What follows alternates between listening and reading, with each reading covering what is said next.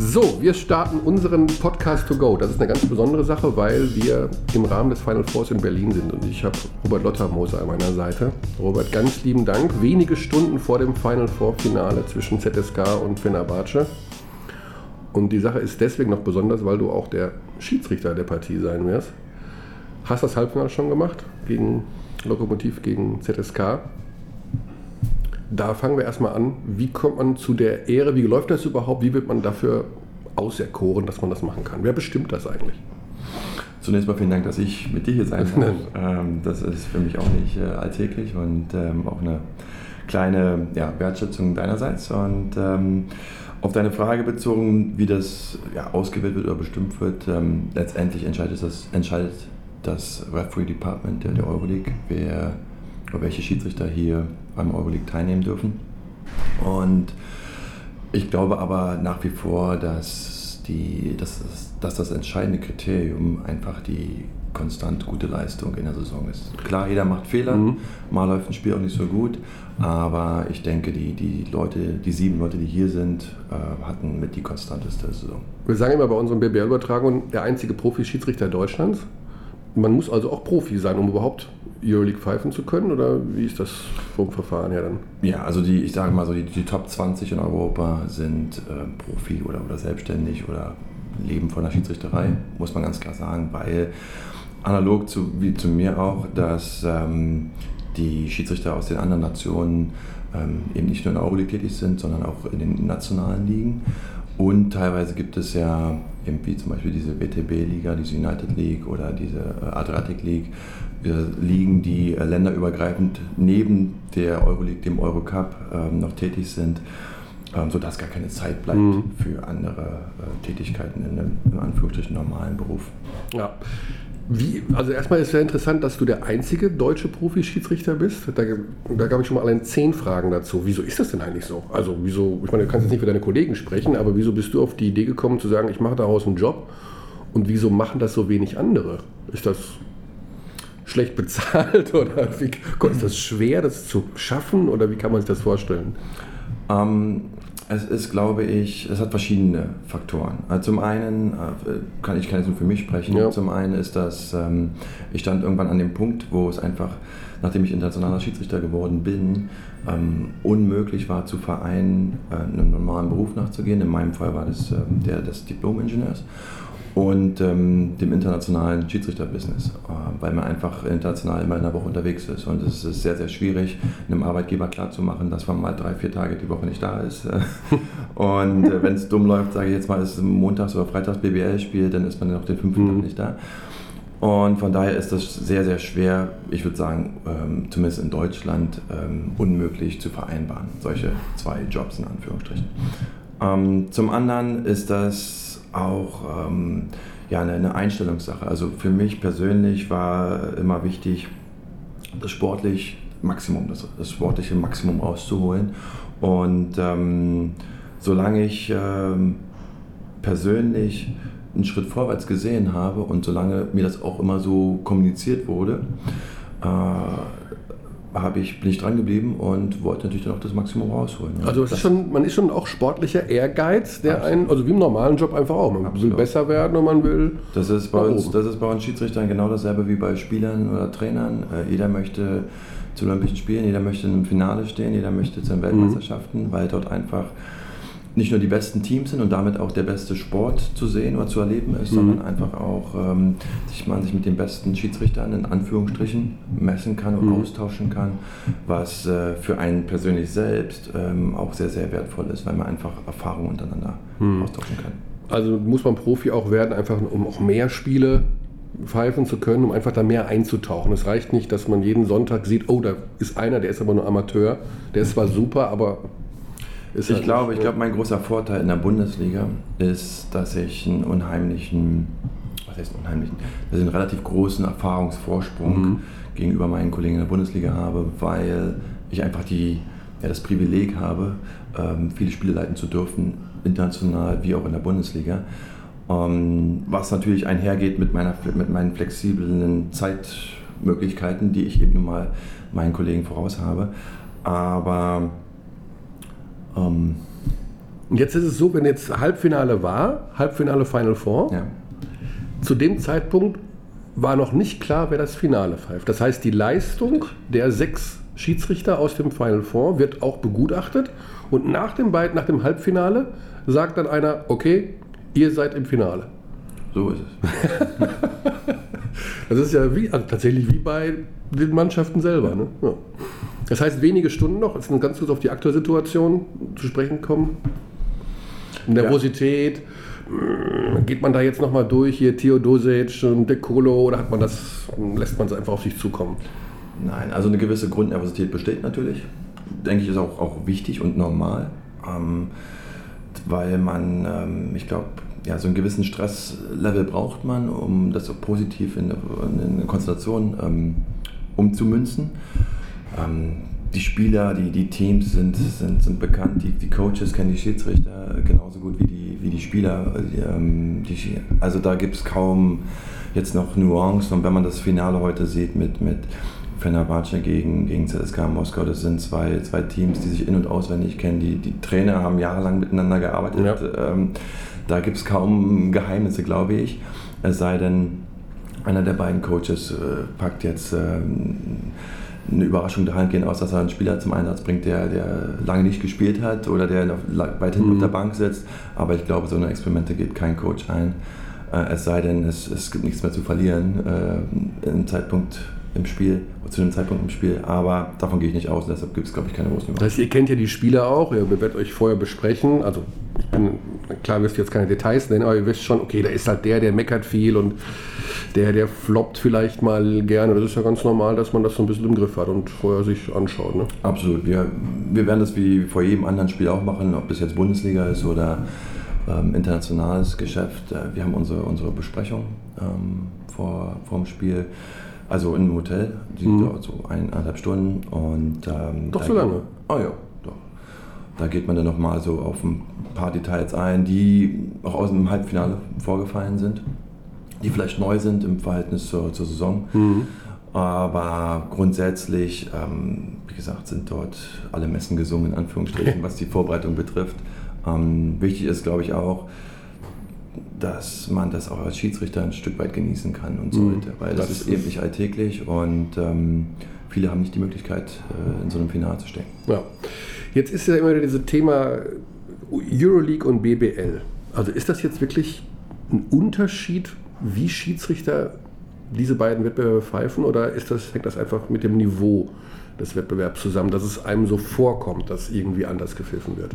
Beides, muss man ganz klar sagen. Ähm, zum einen wenn man grundsätzlich auch losgelöst von der, von der Euroleague ähm, im internationalen Geschäft, da sind eben die besten Schiedsrichter aus den jeweiligen Nationen dabei. Und da ist die, ist die Qualitätsdichte sehr, sehr hoch. Und ähm, während man in, einem nationalen, äh, in der nationalen Liga, auch losgelöst von der Bundesliga, auch in anderen nationalen Ligen, ist, ist es genau dasselbe, in Anführungsstrichen Phänomen zu beobachten, da ist eben die, die Dichte nicht ganz so äh, hoch und ähm, da passieren natürlich auch Fehler bedingt auch dadurch, dass eben einige Schiedsrichter nicht so voll professionell arbeiten wie eben die Top-Leute aus den mhm. jeweiligen Ligen. Das ist, liegt in der Sache der Natur, muss man ganz klar sagen. Und zum Zweiten, ähm, ja, Top-Mannschaften auf internationalem Niveau haben in der Regel die Top-Spieler und äh, die können mit Kontakten zum Beispiel ganz anders umgehen als es in Anführungsstrichen ein durchschnittlicher Spieler in einer nationalen Liga kann. Und da muss man sich schon anpassen, auch als Schiedsrichter. Inwiefern anders umgehen? Also so ein Beispiel, die sind Na, Nehmen, oder? Ja, muss man so sagen, die Spiele auf der internationalen Bühne sind viel, viel physischer als in der Bundesliga. Ähm, obwohl man das vielleicht auch so ein bisschen vergleichen kann, wenn man im Bereich der Bundesliga bleiben möchte, ähm, Hauptrunde und Playoffs. Mhm. Playoffs sind die besten acht Teams die sind nicht umsonst dort, die haben auch die besten Spieler normalerweise, sodass dort auch das Niveau, was die Physis angeht, etwas, etwas höher ist und somit ähm, da auch mehr Kontakte ja, zugelassen werden können, beziehungsweise Spieler mit, mit mehr Kontakten oder auch etwas physischen Kontakten besser umgehen können, ähm, als es jetzt ein, ein, Spiel in der Hauptrunde ist, wo man einen klaren Favoriten hat und vermeintlich mhm. klaren Favoriten auf Papier gegen den Underdog. Hm. Wie ist denn der Umgang damit den, den, der Spieler mit dir im Vergleich zu anderen Kollegen? Jetzt sagen wir mal in der BBL, wenn jetzt bekannt ist, du bist halt der renommierteste Profi, einzige Profi-Schiedsrichter, Final Four Finale. Diskutieren die dann auch mit dir weniger, weil sie sagen, boah, der ist eh, das ist der Beste, mit dem brauche ich mich gar nicht anlegen. Also hast du, merkst du selber, dass du ein anderes Standing hast den Spielern gegenüber? Definitiv. Muss man ganz klar sagen. Ähm, ich behaupte, dass ich mir das ein Stück weit erarbeitet habe. Ähm, aber es ist auch sehr, sehr wichtig, inwiefern, unabhängig davon, ob man, ob man jetzt der Beste, was ich im Übrigen überhaupt nicht mag, wenn ihr das immer sagt. Äh, ich würde es bevorzugen, wenn ihr sagt. Wir sagen aber der einzige Profi-Schiedsrichter. Der Rest wenn ihr, sagt, erfahren, der, wenn ihr sagt, der erfahren oder einer der erfahrensten, wäre mir das lieber. Ähm, aber es ist einfach auch so, dass, dass das ähm, eine Frage der ähm, des Respekts erstmal ähm, und auch der Offenheit, wie man gegen Spieler, wie man mhm. denen gegenüber offen ist, ob man auch bereit ist zu, zu, zu reden und äh, Sachen zu erklären äh, oder Fragen zu antworten. Und man muss sich das vorstellen, im Spiel ist ein sehr, sehr hoher Stresslevel für, für, für, für Schiedsrichter, genauso wie für Spieler und damit einhergehen Emotionen. Und ähm, unerfahrene Schiedsrichter, muss man klar sagen, haben eben diese ähm, ja, diese Emotion oder diese, diese Offenheit, diese Lockerheit eben nicht so wie ein erfahrener Schiedsrichter. Mhm. Und deshalb fällt es einem erfahrenen Schiedsrichter viel, viel einfacher, in Stresssituationen zu kommunizieren und auch Sachen damit zu beruhigen, ähm, als einem Unerfahrenen. Mhm. Jetzt gibt es noch die Geschichte, diese Zusammenarbeit oder diese Konflikte, die immer wieder auch entstehen mit, mit Trainern. Gibt es dort auch so einen Unterschied zwischen Euroleague und, und nationalen Ligen? Also zum Beispiel sagt ein Svetislav Pesic, ich werde in der Euroleague ganz anders behandelt als in der BBL. Hier bringt man mir keinen Respekt entgegen. In der Euroleague darf ich das, weil man mich da ja, mehr respektiert. Ist das dann tatsächlich so? Nein. Also ganz klares Nein. Ich glaube, das ist ähm, der kleine Unterschied zwischen, zwischen Euroleague oder internationalem Business und nationalem Business ist, dass man sich im nationalen Business einfach viel, viel öfter sieht. Mhm. Und damit ähm, einfach auch die Distanz äh, zwischen Schiedsrichter und Trainer eine ganz andere ist. Ja? Also ob man will oder nicht, wenn man sich öfter sieht, ähm, ja, kommt man auch viel, viel häufiger in einen Smalltalk, als wenn man sich nur ein, zweimal alle zwei Jahre vielleicht sieht. Und damit, ähm, und wenn eine Distanz etwas größer ist zwischen einem Schiedsrichter und einem Trainer, ähm, besteht äh, automatisch, entsteht der Eindruck seitens des Trainers, dass dort vielleicht mehr Respekt ist. Mhm. Ähm, man muss aber auch ganz klar sagen, und auch das ist kein Phänomen in der Bundesliga, äh, oder nur in der Bundesliga, dass sich Trainer und Spieler international anders verhalten als national. Obwohl der Obradovic, Jake Obradovic ganz schön auf dem Feld stand, hatte ich immer das Gefühl, jetzt beim Halbfinale. Aber immer so mit diesem, ne, dieser halbe Schritt. Es ist halt Halbfinale und da sind die Emotionen hoch. ja, also man muss da auch ein bisschen Fingerspitzengefühl haben. Ne? Absolut. Ne? Das Schiedsrichter, dass es nicht eskaliert, dass man denkt, okay, komm, jetzt lassen wir das einmal mit dem Augenzwinkern durchgehen. Natürlich, das ist, deshalb sind auch die Besten hier und genauso wie in der Bundesliga. Deshalb waren die, die Finals oder die, die, die Playoffs, äh, Halbfinalspiele in der Bundesliga Bundesliga von den besten Schiedsrichtern gepfiffen, weil es eben nicht nur, nur darum geht, Regeln, Saisonvorgaben durchzusetzen. Natürlich ist es wichtig, aber alle sind unter Stress, alle sind unter Druck. Ähm, der, der, die Nervosität ist sehr, sehr hoch und es geht viel, viel mehr darum, oder die Bedeutung des Spielleitens, dem Spiel einen gewissen Rhythmus mitzugeben, ähm, viel, ist viel, viel wichtiger oder wird viel, viel wichtiger werden als ähm, ich sage jetzt mal, den Polizisten zu spielen und wir ähm, ganz knallhart nach Regeln hier alles ähm, einsortieren, mhm. ich mal. Jetzt gibt es in den USA momentan eine interessante Diskussion in der NBA, ähm, wo manche sagen, so ein Spieler wie Stephen Curry, der wäre zu den Zeiten von Michael Jordan niemals MVP geworden, weil damals das Spiel viel physischer war, dieses Handchecking, also wie ein Verteidiger den Angreifer kontrollieren kann, berühren darf, das ist, wird viel strenger gepfiffen. Ähm, das Spiel hat sich ja dahingehend auch ein bisschen verändert. Aus deiner Sicht gesehen, wohin sollte sich das Spiel denn verändern? Ist die Physis, wie sie momentan benutzt wird, ausreichend? Ist es zu viel? Ähm, kann man noch mehr zulassen? Basketball galt mal als das körperlose Spiel, was es natürlich schon lange, lange, lange, lange nicht mehr ist. Wohin entwickelt es sich und wohin sollte es sich aus deiner Sicht entwickeln? Für alle Beteiligten jetzt. Hm. Fans, Spieler, hm. Schiedsrichter. Ich denke, dass es äh, immer wichtig sein muss, dass das Spiel ja, attraktiv bleibt, in der Hinsicht offensiv wie defensiv, in der Hinsicht, dass es ähm, halt viel am Laufen ist, dass wenig, so wenig wie möglich Unterbrechungen sind, ähm, dass man so viel wie möglich attraktive, spektakuläre Aktionen hat, auch hier offensiv wie defensiv. Und ähm, dazu ist es wichtig, dass man nicht nur aus Sicht der, der, der, der Schiedsrichter oder der, der, der FIBA-Regelkommission, sage ich mal, ähm, ganz, klare, ganz klare Vorschriften und ganz klare Regeln setzt, sondern auch ähm, aus Sicht der, der Spieler und, und damit auch äh, Teams, Coaches, ein Verständnis ähm, zu entwickeln, dass man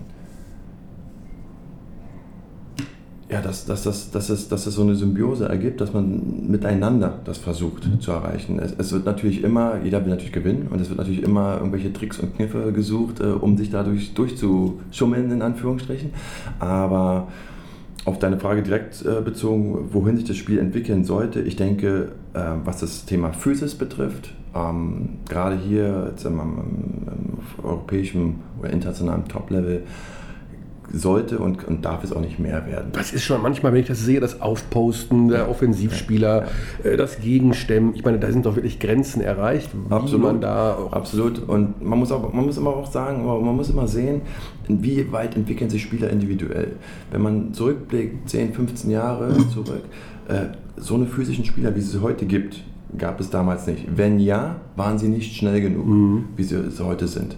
Und das ist einfach eine Entwicklung im Sport, die wir mitgehen, die wir alle mitgehen müssen. Und, aber die, denen wir trotzdem Grenzen setzen müssen. Und ich denke, das physische Level äh, ist erreicht. Ähm, und von daher liegt es auch an uns Schiedsrichtern, da nicht noch den Rahmen liberaler zu stecken. Mhm. Eine Sache, die natürlich jedem auffällt, ist die Sache mit taktischen Fouls. Ne? Das erkennt ja. natürlich mittlerweile äh, jeder Fan, dass die enorm zugenommen haben. Fastbreaks werden unterbunden mit taktischen Fouls. Fastbreaks will der Fan sehen. Wie kommt man aus dieser Bredouille raus, dass diese taktischen Fouls nicht überhand nehmen? Meines Erachtens nehmen sie ja schon überhand. Muss man sie härter bestrafen? Und vor allen Dingen, wie ist der Weg? Also wer stellt das fest, dass man da was ändern könnte? Habt ihr da auch Einfluss drauf als Schiedsrichter, irgendeiner Regelkommission zu sagen, passt mal auf, ihr müsst da was tun? Wie kann man speziell bei diesem Thema mit den taktischen Fouls damit umgehen? Das ist ein Riesenproblem ähm, oder ein sehr, sehr großes Thema, sagen wir mal so. Ähm, grundsätzlich wird das natürlich von der, von der FIBA in, in, in diesen in den, in Regelkommissionen, in den Central Board ähm, beobachtet und auch versucht zu, zu lösen. Ähm, es ist natürlich ein Mittel, ein taktisches Mittel, wie das Wort es ja auch schon sagt, was zumindest im europäischen Basketball fast jedes Team nutzt. Mhm. Jeder Coach äh, nutzt dieses äh, Mittel. Und ich finde es auch legitim, sage ich ganz ehrlich, ich finde es legitim, ähm, weil es einfach, ähm, ich will ein Spiel gewinnen und dazu nutze ich jedes Mittel, in Anführungsstrichen, was mir recht ist, was den Regeln entspricht. Was den Regeln entspricht, das ist ja das Thema, ist es ja nur, es ist momentan erlaubt, so wie es gespielt wird, sage ich ja. mal, aber... Es stellt sich ja irgendwie heraus, dass es dem Spiel nicht gut tut. Ne? Ja, das ist ein, ist ein Riesenproblem, dass eben der Spielfluss darunter ex, extrem leiden kann. Mhm. Ja. Ähm, und heutzutage muss man ganz klar sagen, Teams verteidigen ähm, sehr, sehr stark, wenn es, wenn es ähm, um, um, um Setplay ähm, geht, ähm, um einfach auf Fouls zu sparen, die man dann, wenn man nach einem Turnover in einen Fastbreak gerät, halt auch geben kann. Ja, das ist ähm, ein, ein, taktisches Mittel, wie gesagt, was, was legitim ist. Und die Frage, ob man das stärker bestrafen sollte, ja, nein, ähm, ist äh, schwierig zu beantworten in meinen Augen, weil einfach, äh, ja, wir haben das unsportliche Foul. Und das also da sagt die Regel ganz klar, wird der Ball nicht gespielt, beziehungsweise in der Fastbreak-Situation äh, ist der Kontakt von der Hinterseite oder von der Seite sollte auf unsportliches V entschieden werden. Aber mittlerweile sind auch dort die Spieler so clever und die Coaches äh, lehren oder trainieren die Spieler dermaßen, dass man den Spieler erst überholt, um ihn dann zu fronten oder von vorne mhm. halbwegs zu faulen, weil einfach dann auch ähm, das dem Schiedsrichter in Anführungsstrichen leichter gemacht wird, auf persönliches Foul zu entscheiden, ähm, als auf ein unsportliches Foul mhm. zu entscheiden.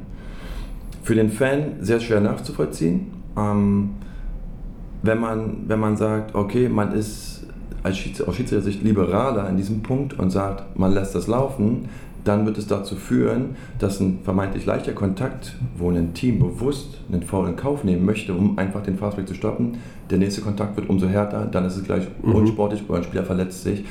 Sehr, sehr schwieriges Thema. Ja. Ich habe auch mit äh, Trainern gesprochen aus allen möglichen Bereichen, die immer wieder sagen, dass es irgendwie aus ihrem Gefühl her auch bei den Schrittfehlern unterschiedliche Auslegungen gibt. Also auch ich stelle das im Spiel oft fest, wenn Guards den Ball annehmen äh, nach dem Handoff oder wie auch immer, die machen nochmal so einen Sidestep und dann lösen sie doch ihren äh, Sternenschritt auf und machen irgendwie, fangen dann an zu dribbeln. Dass teilweise Jugendtrainer mir gesagt haben, dass Jugendliche schon so das Spiel lernen momentan, was eigentlich Schrittfehler ist, aber es wird nicht gepfiffen, beziehungsweise unterschiedlich. Sind wir da momentan in so einem Graubereich des Basketballs, dass die Schrittfehlerregel irgendwie unterschiedlich ausgelegt wird, obwohl sie doch eindeutig definiert ist? Ganz klares Ja, sind wir. Ähm, und das ist so ein Problem in dem Jugendbereich, das kann ich sehr gut nachvollziehen, ähm, weil äh, jugendliche Spieler, die gucken natürlich, äh, was passiert im, im Top-Level, Bundesliga, Euroleague, wo auch immer. Genau. Oder NBA, NBA um, es noch viel, um es noch viel krasser das ist ein Schrittfehler natürlich schlimm, äh, ja. zu sehen. Und ähm, es, der Unterschied, äh, sage ich mal, zwischen dem Jugendbereich und einem Senior, im Seniorenbereich ist, dass man im Seniorenbereich auch den Regeln entsprechend die Möglichkeit hat, äh, bringt diese Situation, bringt dieser vermeintliche Schrittfehler gerade einen Vorteil für den mhm. Offensivspieler mhm. oder nicht. Hingegen mal ich der Meinung bin, im Jugendbereich muss das sehr, sehr streng und sehr, sehr strikt ähm, geahndet werden und eben diese Vorteil-Nachteil-Regelung, wie sie beim Schrittfehler angewendet werden kann, ähm, sehr in den Hintergrund rücken, weil einfach dieser, dieser Lerneffekt und dieses, dieses ähm, von Anfang an als Jugendspieler richtig umzusetzen, richtig zu lernen, sehr, noch viel, viel wichtiger ist. Absolut, und da ist ja. die, die, Möglichkeit, dass dieser Lerneffekt irgendwo noch, auch noch einsetzt, äh, viel, viel größer als im Seniorenbereich. Im Seniorenbereich muss man ganz klar sagen, äh, es ist, es ist eben so, dass äh, viele kleine Schrittfehler nach Regel gar nicht mehr geahndet werden, weil sie aber auch kaum einen Einfluss haben. Mhm. Wenn ähm, äh, wenn, wie du sagst, nach einem Handoff äh, der Spieler, der, der, der, der Point Guard, ähm, dort nochmal einen Schritt äh, zur Seite oder weg vom Korb macht, hat das in der Regel keinen Einfluss, ähm, keinen größeren Einfluss, muss man sagen, auf das, auf das Play, ähm, als wenn es eben eine Situation, die direkt zum Korb geht. Mhm. Spannende Sache irgendwo, ne? Und man muss auch ganz klar sagen, als Zusatz vielleicht noch, Spiel, das Spiel äh, ist dahingehend und die Spieler sind dahingehend auch unheimlich ähm, schnell geworden und, und äh, es ist sehr, sehr schwierig, selbst als erfahrener Schiedsrichter und wenn man, wenn man eine, gute Position, eine vermeintlich gute Position auf, auf eine Situation oder auf Spieler hat, in dem letzten Moment äh, werden die Winkel geändert und für eine halbe Sekunde und dann verpasst man den einen Schritt ohne Dribbling und dann ist es schon zu spät. Ja. Ja, aber keiner ist näher dran als du, um es zu sehen. Ne?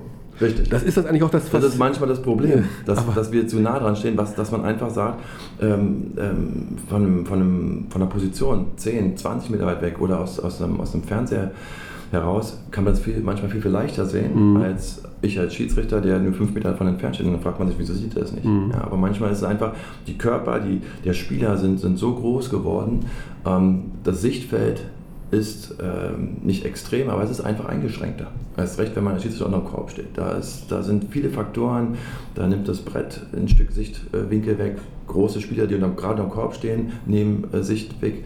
Also das ist sehr, sehr, sehr, sehr schwierig. Ja.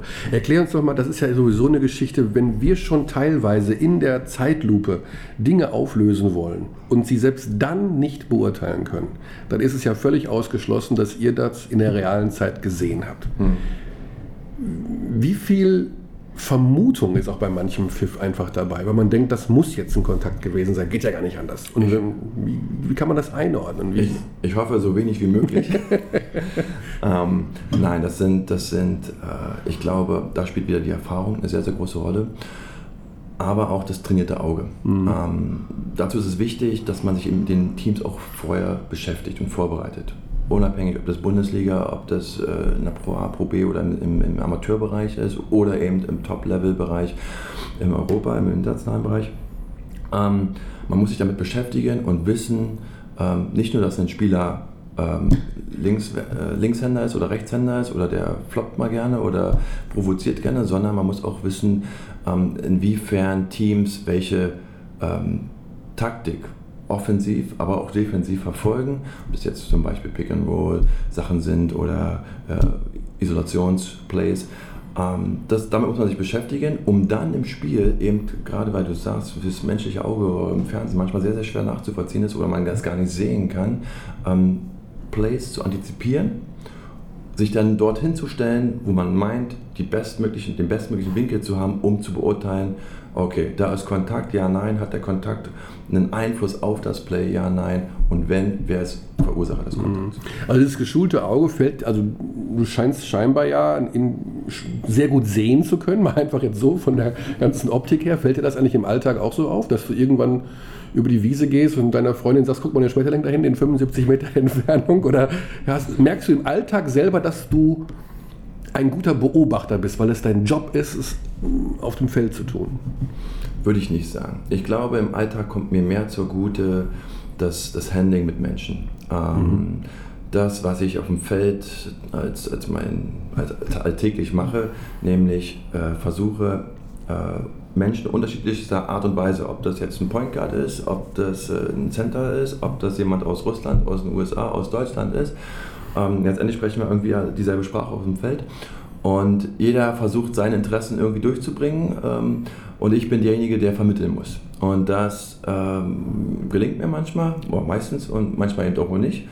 Aber es ist auch hier eben dieses, dieses, ja, dieses Miteinander, dieses Zwischenmenschliche und dieses, dieses Vermitteln ist äh, sehr, sehr wichtig im, im, im, Beruf des Schiedsrichters. Obwohl die Mentalitäten ja schon unterschiedlich sind. Absolut, ne? absolut. Absolut. Aber am Ende, wie gesagt, jeder will ein Spiel gewinnen und äh, jeder versucht es mit allen möglichen Mitteln, aber äh, es gibt natürlich, wie gesagt, Regeln einzuhalten. Und in den Fällen, wo die Regeln nicht so klar sind, bin ich als ja, als, als Manager in Anführungsstrichen auch gefordert, um zu vermitteln und auch zu erklären. Und das hilft mir eher im Alltag oder begegnet mir eher im Alltag mhm. als das gute Sehen. Was braucht man noch für Mentalitätseigenschaften als guter Schiedsrichter? Ich könnte mir jetzt vorstellen, dass manche sagen, okay, die Deutschen gelten ja als korrekt und äh, pünktlich und eifrig und lernbegierig dass das eigentlich alles gute Voraussetzungen sind, um ein guter Schiedsrichter zu werden. Und äh, ich habe auch im Vorfeld des Interviews mit äh, Boris Schmidt kurz Kontakt gehabt, der sozusagen die Oberaufsicht führt. Der sagt, wir haben super viele gute Schiedsrichter in Deutschland.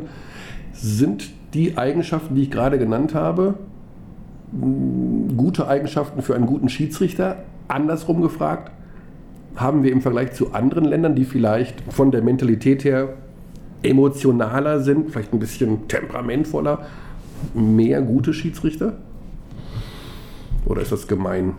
Sollte Nein, man nicht in so Schubladen denken? Nein, ich, ich denke, es, es gibt natürlich äh, klare Unterschiede ähm, zwischen Südeuropäern, Mitteleuropäern ähm, und auch Spaniern und Deutschen oder, oder Griechen und Deutschen zum Beispiel. Aber ich denke, und die, die Voraussetzungen, die du genannt hast, sind, oder die, die, die Eigenschaften sind, sind gute Voraussetzungen. Ähm, aber es ist eben mehr als das. Ähm, sehr, sehr wichtig, ähm, gerade im, im, im, sehr, sehr professionellen Bereich ist eben Stressmanagement, äh, Konfliktmanagement. Wie gehe ich selber mit, mhm. mit Stress um, mit, also mit mir selbst, nicht nur mit den Spielern und Trainern, sondern wie gehe ich selber mit Stress um, ist sehr, sehr wichtig. Ähm, dieses Korrekte und dieses, dieses äh, ja, vermeintlich typisch Deutsche ähm, ist alles schön und gut, aber das, was, glaube ich, viele äh, unterschätzen, ist dieser Punkt der Gelassenheit. Alle stehen unter Stress, alle stehen unter Strom auf dem Feld, gerade wenn es um, in einem Spiel um sehr, sehr viel geht. Das ist umso wichtiger, dass man gelassen ist. Gerade als Schiedsrichter, weil da sind ähm, zehn Spieler von jedem Team äh, richtig unter Stress. Zuschauer äh, machen richtig Rambude. Äh, da ist wichtig, dass drei Leute auf dem Feld die Ruhe haben und gelassen sind. Mhm. Und das ist eine sehr, sehr wichtige Voraussetzung in meinen Augen. Neben der Konzentration natürlich, aber Gelassenheit ist ein unheimlich wichtiger Faktor, der, glaube ich, dazu führt, ähm, eine gute Leistung auch abrufen mhm. zu können. Das bedeutet aber, dass man, sage ich mal, als Jugendlicher mit 15, 16 der Testosteronschwall kommt in Wallung, äh, man entwickelt sich, man ist mm, nicht gelassen, sage ich mal, man ist eher das Gegenteil in der Pubertät, dass man da, also wie soll man das sagen, das Interesse am Schiedsrichterwesen entwickelt sich, sage ich mal, dann einfach erst später. Absolut. Ja. Also auch ich bin erst mit, mit 17, 18 dazu gekommen, durch den Zufall, wenn man so möchte. Und das ist auch völlig ähm, verständlich und nachvollziehbar, glaube ich, dass man einfach als, als Jugendlicher nicht so ein Interesse hat, äh, Schiedsrichter zu werden. Weil als Schiedsrichter ist man immer der Buhmann, äh, egal was man entscheidet. Der eine mag es, der andere mag es nicht. Und was im ja schlimmsten Fall beide mögen es nicht. Ähm, was auch normal ist, genau. Ja. Ähm, von daher ist das, ist das völlig normal. Ähm, aber ich glaube, mit der, mit der ja, menschlichen Entwicklung, mit, mit, mit zunehmender Lebenserfahrung abseits des Spielfeldes, ähm, hat man auch eher ja, die Qualität dort ist, das, das Gespür dafür, kann ich ein Schiedsrichter sein, ja oder nein. Das heißt, ähm, nochmal die andere Geschichte, man bekommt ja in dem Sinne, weil du gerade gesagt hast, ja, egal wie man pfeift, im Grunde finden es immer alle doof, wenig Zuspruch. Das heißt, den Zuspruch, den man sich holt, weil man gute Arbeit geleistet hat, von wem kommt er dann? Von denjenigen, die einen beurteilen? Ja, also. Man, oder von einem selbst, dass man sagt, ey, das war heute. Ich glaube, du hast mir mal irgendwann den Satz gesagt, wenn keiner über uns spricht, dann haben wir einen richtig guten Job gemacht. Also Absolut. Da holt man sich die, richtig, richtig. die Bestätigung. Ich glaube, ich glaube äh, generell Schiedsrichter sind Menschen, die sehr, sehr selbstkritisch sind. Und also auch privat, abseits vom Job. Das glaube ich auch. Um, und sie, Schiedsrichter sind, glaube ich, in der Lage oder sollten in der Lage sein, sehr selbstkritisch, nicht zu selbstkritisch, aber sehr selbstkritisch ihre Leistung zu hinterfragen. Ähm, anhand von Videostudium, äh, aber auch anhand von reeller Einschätzung unmittelbar nach dem Spiel. Das war gut oder das war nicht gut. Das ist sehr, sehr, eine sehr, sehr wichtige Eigenschaft, ähm, woher man auch selbst Motivation und Selbstvertrauen äh, ziehen kann. Natürlich äh, ist, ist äh, von außen, sei es jetzt äh, in, in, in meinem Fall, das Schiedsrichterreferat der Bundesliga oder das Schiedsrichterdepartment äh, der, der Euroleague. Da hält man natürlich Feedback und was natürlich auch sehr ausschlaggebend ist. Aber heutzutage gibt es so viele Möglichkeiten durch, durch die Medien, alles ist, im, alles ist im Internet, alles ist im Fernsehen, alle Spiele. Ähm, man kann sich selbst so weiterbilden und auch, wie gesagt, selbstkritisch hinterfragen, ähm, dass man dort einfach auch nicht unbedingt auf andere hören muss, in Anführungsstrichen, ja, oder nicht alles äh, sich zu Herzen nehmen, was von außen kommt, ähm, denn das A ist es unmöglich und B ähm, es ist, äh, schadet es einem selbst, glaube ich. Mhm. Gibt es da nicht sowas wie eine Schiedsrichtergilde, wo man sich mal so trifft? Also jetzt nicht nur Basketballer, sondern habt ihr auch Kontakt zu Fußballschiedsrichtern und gibt es da so gegenseitiges Dissen von wegen, ey, pff, meine Abseits, du hast zwei Leute, die das entscheiden, du musst gar nichts machen. Gibt es so Fußball-Schiri-Witze oder sowas? Kann man sich das vorstellen? Nein, nein, überhaupt nicht. Also ich habe ein, zwei Mal ähm, Fußballkollegen ähm, in, in der Bahn getroffen, wo man sich natürlich ein bisschen austauscht aber sonst gibt es sowas nicht. Wenn man aber, würdest du sagen, dass der Fußballschiedsrichter einen einfacheren Job hat, weil das Spiel anders ist und Basketball so schnell und so. Interessant. Ähm, interessant deshalb, weil ähm, ich Meinung von, von Fußballschiedsrichtern kenne, die in keinem Fall mit uns tauschen würden, weil einfach das Spiel viel zu schnell ist und man viel zu viele Entscheidungen treffen muss. Mhm. Ähm, ich persönlich sage ganz klar, ich möchte nicht mit einem Fußballkollegen tauschen, weil einfach ähm, der Druck, der dort herrscht, seitens der Clubs, seitens ähm, des Managements ähm, der Clubs, ähm, viel, viel höher ist als in der Bundesliga, in der Basketball-Bundesliga. Wirklich? Ja. Und ähm, ich bin mit dem, ähm, das, was wir, was wir in der Bundesliga erleben, sehr zufrieden. Mhm. Und äh, auch der Umgang mit uns als Schiedsrichtern, finde ich, auf einem, auf einem viel, viel höheren Respektlevel, als er in der Bundesliga im Fußball ist. Ach komm. Ja. Also man ist da, weil die verdienen vielleicht mehr, ne? Das, die so. verdienen mehr, äh, haben sie auch verdient, im wahrsten Sinne des Wortes. Mhm. Dennoch möchte ich nicht tauschen. Interessant. Obwohl ich mir das leichter vorstelle, sage ich ganz ehrlich. Also ich äh, bin als 14-Jähriger durch von den Entscheidungen vielleicht ja, aber man muss ganz klar sagen, dieser Druck, der von außen hereingetragen mhm. wird, ist natürlich auch bedingt durch das heutige, ähm, durch den heutigen äh, durch den Fußball, wie er im, im Mittelpunkt, im, im, Lebensmittelpunkt, muss man manchmal fast mhm. schon sagen, von manchen Leuten steht, durch, durch Medien, durch Fußball, alles wird, alles wird übertragen. Äh, selbst Vorbereitungsspiele, selbst Spieler aus was, was weiß ich für eine Liga. Jeden Tag ist Fußball präsent äh, im, im, Fernsehen. Und äh, natürlich nach einem Bundesligaspieltag äh, werden äh, kritische Fragen äh, zu den Schützern gestellt mhm. und auch kritische Situationen aus zehn verschiedenen Kameraperspektiven gezeigt. Und im Fußball muss man ganz klar sagen, ähm, kann eine Entscheidung, eine Fehlentscheidung oder eine vermeintliche Fehlentscheidung ein Spiel entscheiden, oder zumindest in eine ganz eindeutige, klare Richtung lenken. Ja, nein, ein Elfmeter zum Beispiel. Ja. Brecht oder nicht. Mhm. Ähm, das hat einen wesentlichen Einfluss ähm, auf den Spielausgang, gerade zum Ende hin, als ähm, als im Basketball, wenn ich da eine Foul pfeife, was zur Folge von zwei Freiwurfabzeichen zum Beispiel. Ja, gut, das stimmt, weil einfach, weil einfach mehr Aktionen sind. Weil einfach die Punkte, in Anführungsstrichen, Körbe beim Basketball, wert, beim, ja. beim, äh, beim Fußball viel, viel weniger sind. Mhm. Und die, die Auswirkung eines Punktes, eines Tores viel, viel größer ist. Mhm. Ja, spannend. So, ja, der Schiedsrichter ist ja auch so ein bisschen ein, ähm, ich will nicht sagen ein, ein geheimnisvolles Wesen, aber Gibt es so Dinge, es gibt Dinge, über die möchtest du nicht sprechen, logischerweise, weil sie zu deinem Job gehören, dass heute Abend ZSKA gegen Fenerbahce, du bist der Schiedsrichter. Wenn ich dich jetzt fragen würde, sechs Stunden vor dem Spiel, wer gewinnt, das darfst du, glaube ich, nicht beantworten, die Frage. Oder möchtest du sie nicht beantworten? Ich beantworte die Frage gerne. Ich hoffe, das bessere Team. Aber du dürftest jetzt nicht festlegen, weil du beide kennst und sagen, ich glaube, die gewinnen, weil die haben die bessere Pick-and-Roll-Offense oder sowas. Aber gibt es da ein Verbot, sag ich mal, dass einer sagt, oh, da hat der Ottermoser sechs Stunden vor dem Spiel gesagt, die gewinnen, weil? Oder möchtest du? Also das wäre, das wäre höchst unprofessionell, wenn ich jetzt hierzu was sagen würde.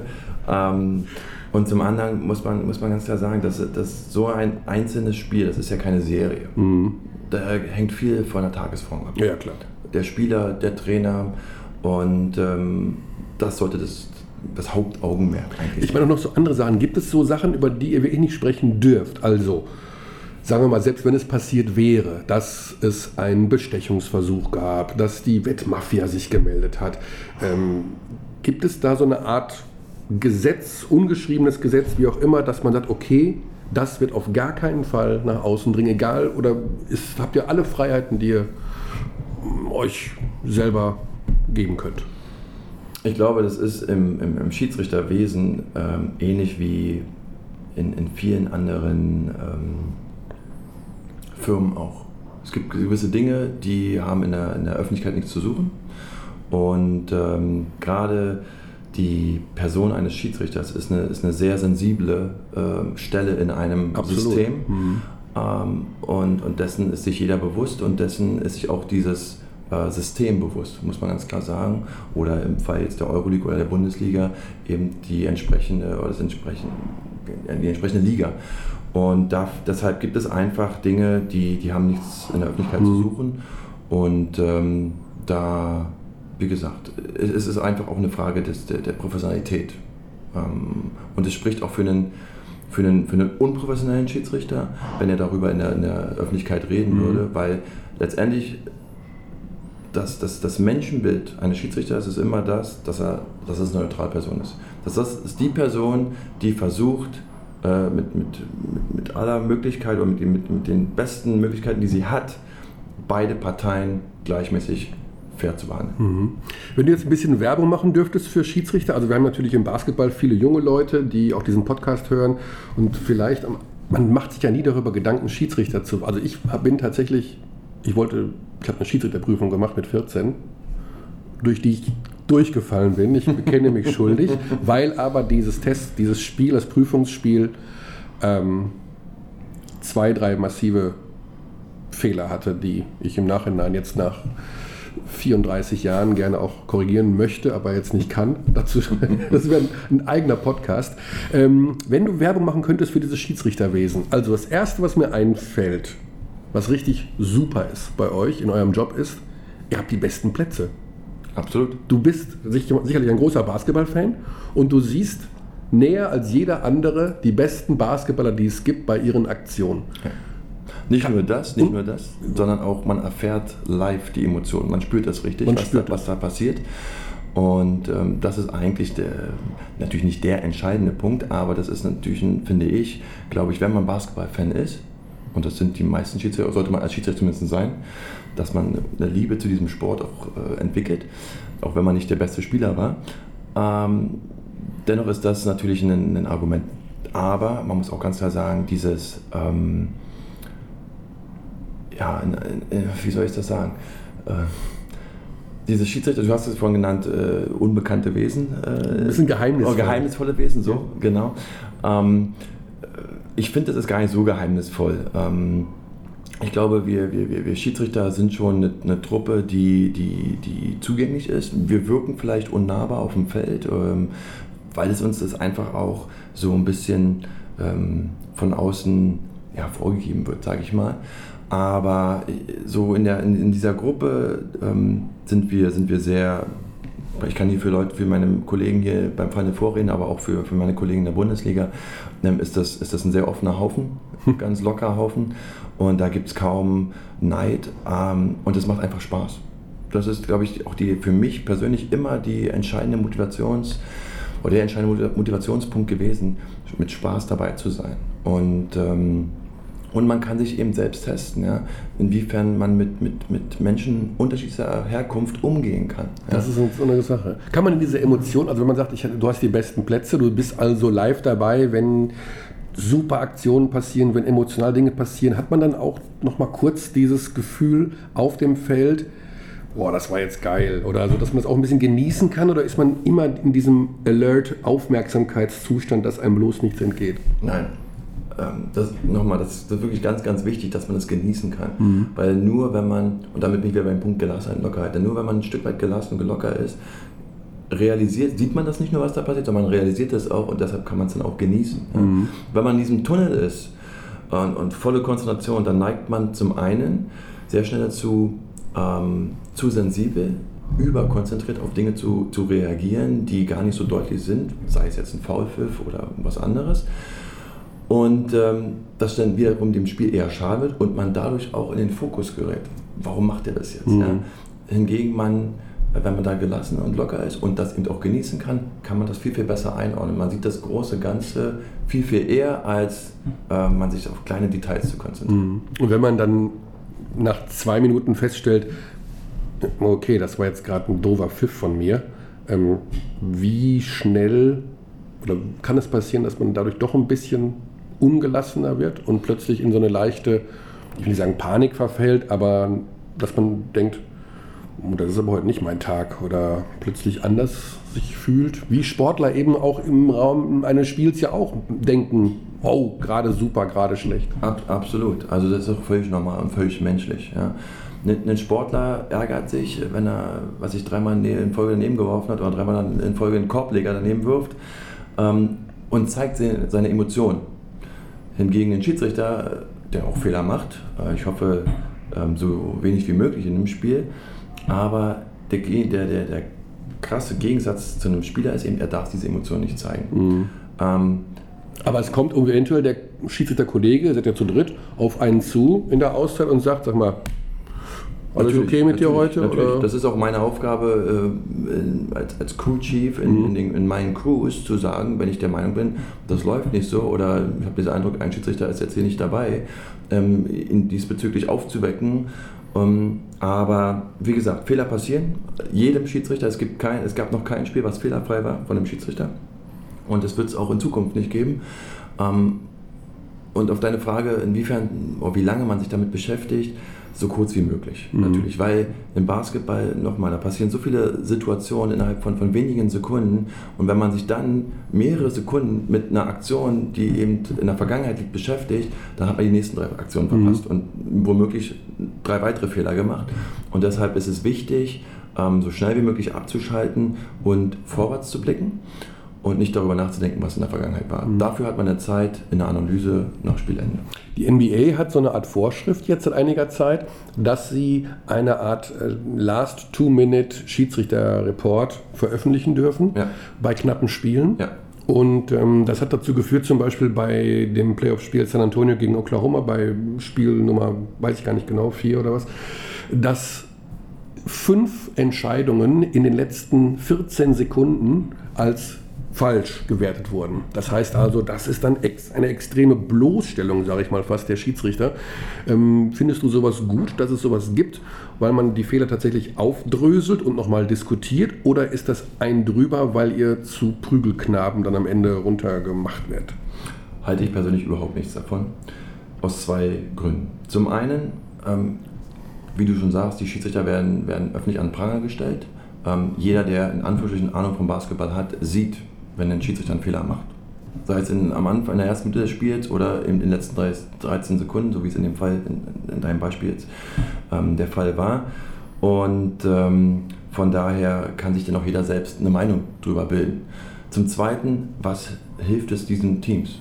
Das Spiel ist, ein, das Spiel ist vorbei. Mhm. Was hilft ein Report, äh, der fünf Stunden nach Spielende veröffentlicht wird, äh, den Teams? Gar nichts wenn, wenn jetzt in einem knappen Spiel verloren wird, ähm, das Spiel wird dann nicht wiederholt oder die Entscheidungen werden zurückgenommen. Ich halte davon nichts, überhaupt nichts. Und ähm, wie gesagt, die, die, die, Teams selbst oder die Coaches der Teams, sei es der Verlierer oder der Sieger, die wissen auch, wenn ein Schiedsrichter einen Fehler gemacht hat. Und von daher finde ich das weit übertrieben ähm, und es, bringt nichts. Es macht gar keinen Sinn, hm. in Meinung. Okay, das ist schon mal eine gute Wahl, glaube ich, weil es wird einfach so ein bisschen überreguliert, habe ich manchmal das Gefühl auch. Ne? Also es ist, es ist auch diesem Instant Replay, das ist ja einerseits gut, dass es das gibt in irgendwo in kritischen Situationen, ja. aber besteht auch die Gefahr, dass es eventuell inflationär eingesetzt wird und dass man irgendwann nur noch drei Videoschiedsrichter am Anschreibetisch ja. sitzen hat? Ich kann, ich kann die Diskussion im Fußball sehr, sehr gut nachvollziehen.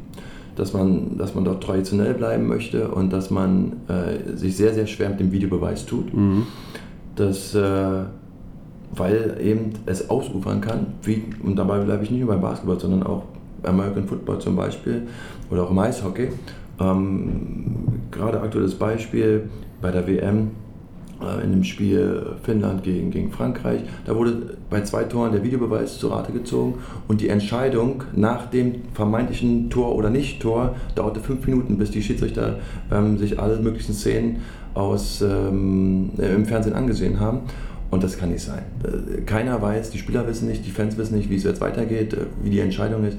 Und das führt dazu, dass das Spiel sehr, sehr statisch wird und ähm, es dann ja, an Attraktivität fehlt oder Attraktivität verloren geht und es keinen Spaß einfach mehr macht. Mhm. Weil, und, da, und immer, man muss immer dazu sagen, wenn, wenn so eine Szene, Videobeweis, in welcher Sport auch immer, zur Rate gezogen wird, sind immer die Schiedsrichter im Fokus, ähm, weil auf dem Feld passiert ja nichts. Also was sagt man? Die Schiedsrichter, wie sie im Fernsehen gucken. Mhm. Und ähm, wenn es dann noch ewig dauert, ähm, macht es keinen Spaß. Das heißt also auch so Sachen, die zum Beispiel Sky macht beim Fußball, Shiri Merck als Experten, die NBA macht das mit dem Steve Jarvie, glaube ich, dass sie ihn bei Live-Spielen zuschalten und dass von extern noch einmal ein Schiedsrichter seine Meinung dazu sagt. Das ist auch übertrieben dann? Ich finde, auch das finde ich übertrieben. Und ich, man muss sehr, sehr vorsichtig sein beim Einsatz des, meines meine persönliche Meinung, mhm. beim Einsatz des Videobeweises. Mhm. Ähm, auch hier das Beispiel NBA, wenn du schon, schon anführst. Äh, da gibt es so viele Regelungen, in denen der Schiedsrichter oder Möglichkeiten, in denen der Schiedsrichter den Videobeweis zur Rate ziehen kann. Ähm, wenn diese Situationen alle eintreffen in einem Spiel in den letzten drei Minuten, dann dauern die letzten drei Minuten eine Stunde. Naja, das ist dann auch nichts. Und das ist ein, ist ein Riesenproblem. Und deshalb äh, hoffe ich persönlich, dass die Videobeweissituationen, die wir in der Bundesliga zum Beispiel äh, aktuell haben, dass sie nicht ins Unnötige ausgeweitet werden. Weil es in meinen Augen schade ist eher dem Spiel. Und wie gesagt, man kann nicht alle Fehler, auch mit einem Videobeweis, kann man nicht die Fehler von Schiedsrichtern ausmerzen. Ähm, es wird immer Fehler geben bei noch so vielen Videobeweismöglichkeiten. Äh, von daher hoffe ich, dass es in Zukunft bei äh, einer gewissen Anzahl von Spielsituationen äh, bleibt, in denen der Schiedsrichter den Videobeweis nutzen kann und der natürlich, was das entscheidende Merkmal des Videobeweises ist, der dazu beiträgt, dass das richtige Team oder eine knifflige Entscheidung, dass die, die richtige Entscheidung getroffen wird, mhm. das richtige Team gewinnt. Sprechen wir zum Abschluss noch über was Positives. Wie viele Reiseführer von Rio de Janeiro liegen bei dir zu Hause? Ganz ehrlich, zwei. Zwei immerhin. Ja. Also, herzlichen Glückwunsch. Olympia Rio mit Robert Lottermoser. Ist das sozusagen die oberste Karrierestufe, die man sich erwünscht. Absolut. Und da spreche ich äh, nicht nur aus Sicht des Schiedsrichters, sondern aus Sicht eines Sportlers. Ähm, da, da, möchte halt jeder hin. Dürft ihr auch vorne mit reinlaufen eigentlich mit, der, mit den Mannschaften? Das nicht? Nein. Also die Offiziellen, äh, wir werden im, im Stadion sitzen. Äh, zumindest war es so in London. Ich nehme an, in, in Rio wird es ähnlich sein. Ähm, aber der Einlauf äh, ist wirklich den, den, den aktiven Sportlern vorbehalten. Okay. Aber schon ein bisschen mit also, wie war da die Reaktion? Hast du damit gerechnet eigentlich? Oder machst du dann abends eine Flasche Wein auf und sagst yay und feiert man sowas? Also für mich ist Olympia das Größte, deswegen ähm, ist das immer, denke ich, wenn man da hin darf, dann hat man es einfach geschafft. geschafft. Genau. genau. Und, und, und, darauf bin ich auch stolz. Und ich habe nicht, ähm, hab nicht ganz so sehr damit gerechnet. Ähm, ganz einfach aus dem Grund, A, war ich bei London dabei und äh, B, äh, es ist immer so, dass, dass es, wir mit Anne Panther und, und mir dieses Jahr zwei Schiedsrichter haben, die zu Olympia fahren dürfen. Und wir sind nur eine von, ich glaube, vier Nationen, die zwei Schiedsrichter äh, zu Olympia schickt und die einzige aus Europa. Äh, Was eine Wertschätzung wieder ist absolut, für das deutsche Schiedsrichterwesen. Mit Anne, mit Anne ähm, eine Schiedsrichterin als einzige Schiedsrichterin aus Europa, muss man ganz, also sie hat eine, eine, eine Top-Saison gehabt ähm, und im letzten Jahr eine eine, eine sehr, sehr gute äh, Europameisterschaft und im vorletzten eine sehr, sehr gute Weltmeisterschaft. Äh, sie hatte es in meinen Augen absolut verdient, neben den ganzen Erfolgen, die sie in den, in den Clubwettbewerben hatte dieses Jahr oder diese Saison. Und von daher war ich nicht ganz so sicher, ob das klappt, obwohl ich eine gute Saison hatte. Ähm, freue mich natürlich umso mehr, dass es klappt und äh, ich dann mit Anne dorthin fahren darf. Und äh, ja, wir freuen uns beide und äh, wir sind gespannt, was dort so passiert. Ich kann natürlich so ein bisschen mit meiner Erfahrung aus London äh, ihr dort unter die Arme greifen. Und ähm, es ist, wie du sagst, das größte sportliche Ereignis auf diesem Planeten. Und es ist eben auch nicht nur der Sport, sondern auch das Drumherum, was, was einmalig ist. Also gehst du auch mal dann zum Synchronschwimmen oder zum irgendwo hin und guckst? Gerade dorthin, weil ähm, das sehr interessant ist. Synchronschwimmen ist super. Nee, also, nein, nein, das ist Spaß. Also, ähm, ich muss mich wirklich, äh, ich werde oft damit vereinbart, aber ich bin, ich mag vor allen Dingen, was sie in London gemacht haben, wie sie das kameratechnisch aufgelöst haben beim Synchronschwimmen mit diesen zwei unterschiedlichen Kameras, ja. Unterwasser und Oberwasser. Ja. Ja. Nein, also um deine Frage zu beantworten, ja, wir, wenn wir können, werden wir, weil ich zumindest äh, mir auch andere Sportarten angucken, weil das eben wirklich auch hier ähm, die gesammelte Sportelite. Aber kein Handball, oder? Auf einen, auf einen, äh, Handball eher nicht. ist, nicht so ist, nicht, ist nicht so mein Fall. Aber es ist auch, letztendlich ist es egal. Weil es ist wirklich ein, ein Event, ein Sportevent oder das größte Sportevent, äh, was es gibt. Mhm. Und ähm, von daher sollte man auch irgendwo alle Möglichkeiten ausnutzen, die man, die man Absolut. hat, äh, dort auch andere Sachen zu sehen. Und ich glaube, es ist auch wichtig für den Kopf, nicht nur immer im Basketballleben zu naja. Und danach noch schön Urlaub irgendwo da unten? Nein, äh, wir, nein wir, sind, wir sind vier Wochen dort. Und, Ach so, das reicht dann auch. Ne? Ja, es, es, reicht denn und ähm, die Familie möchte mich auch sehen. Und wir haben, wir haben neun Tage Vorbereitung in Rio äh, vor den Olympischen Spielen. Ah, okay. Das, dann, das, reicht, dann reicht es auch. Okay. und Basketball generell, die Mannschaftssportarten sind eben die Sportarten, die über die kompletten Olympischen Spiele genau. vor Ort sind. Und dann ist auch genug. Das heißt aber, dass dann auch während der Olympischen Spiele man erfährt, ob man eine Runde weiterkommt und ob man dann bis ins Finale es schafft. Richtig. Das, also äh, gibt zwar keine Goldmedaille am Ende, aber wieder das, den Eintrag in der Vita das Finale gepfiffen. Ja, also ich glaube, das ist jetzt gar nicht so entscheidend, ob Finale oder nicht Finale oder Halbfinale, sondern sehr, sehr wichtig ist, ähm, oder für jeden Schiedsrichter, glaube ich, ist es, ist es generell für jeden Sportler dabei zu sein. Also dieses, wirklich dieser olympische Gedanke, es, es mag so salopp klingen, äh, aber es ist wirklich das Wichtigste, dass man, dass man dabei ist. Und äh, wenn man dennoch erfolgreich ist, äh, ist es natürlich umso schöner. Und man hat das, äh, dieses, dieses Erlebnis hat man sowieso in Erinnerung sein Leben lang, aber dann natürlich noch ein bisschen mehr. Und man kann dann seinen Kindern oder Urenkindern davon erzählen. Und ja, ich werde es in allen Zügen genießen, definitiv. Und, Sehr gut. Äh, freue mich drauf. Darfst du zum Abschluss noch eine Regel wünschen, die du ändern möchtest in den nächsten zwei, drei Jahren? Eine Regel, die ich ändere? Ja, ich würde mir wünschen, dass äh, generell dass das Regelwerk nicht noch mehr verkompliziert wird, als es ohnehin schon ist, mhm. weil ich befürchte, es ist ohnehin schon sehr, sehr schwer, äh, einen neuen Fan dazu zu gewinnen, ihm zu erklären, warum, wieso, weshalb das jetzt gepfiffen wird oder nicht gepfiffen wird. Das ist der große Vorteil beim Fußball. Da gibt es seit, ich weiß nicht, seitdem ich denken kann, oder noch länger, seit 50 Jahren dieselben Regeln, ohne dass sie geändert oder leichte Modifizierung. Beim Basketball werden alle vier Jahre irgendwelche Sachen wieder geändert oder mhm. zurückgenommen und ja. wieder neu äh, reingebracht, was es unheimlich schwierig macht äh, neue Fans dazu zu gewinnen. Und da hoffe ich einfach, dass dort äh, wir zurück zur Einfachheit den Punkt gefunden haben. Das ist ein sehr schönes Schlusswort. Vielen Dank und viel Spaß heute Abend. Danke auch. Okay.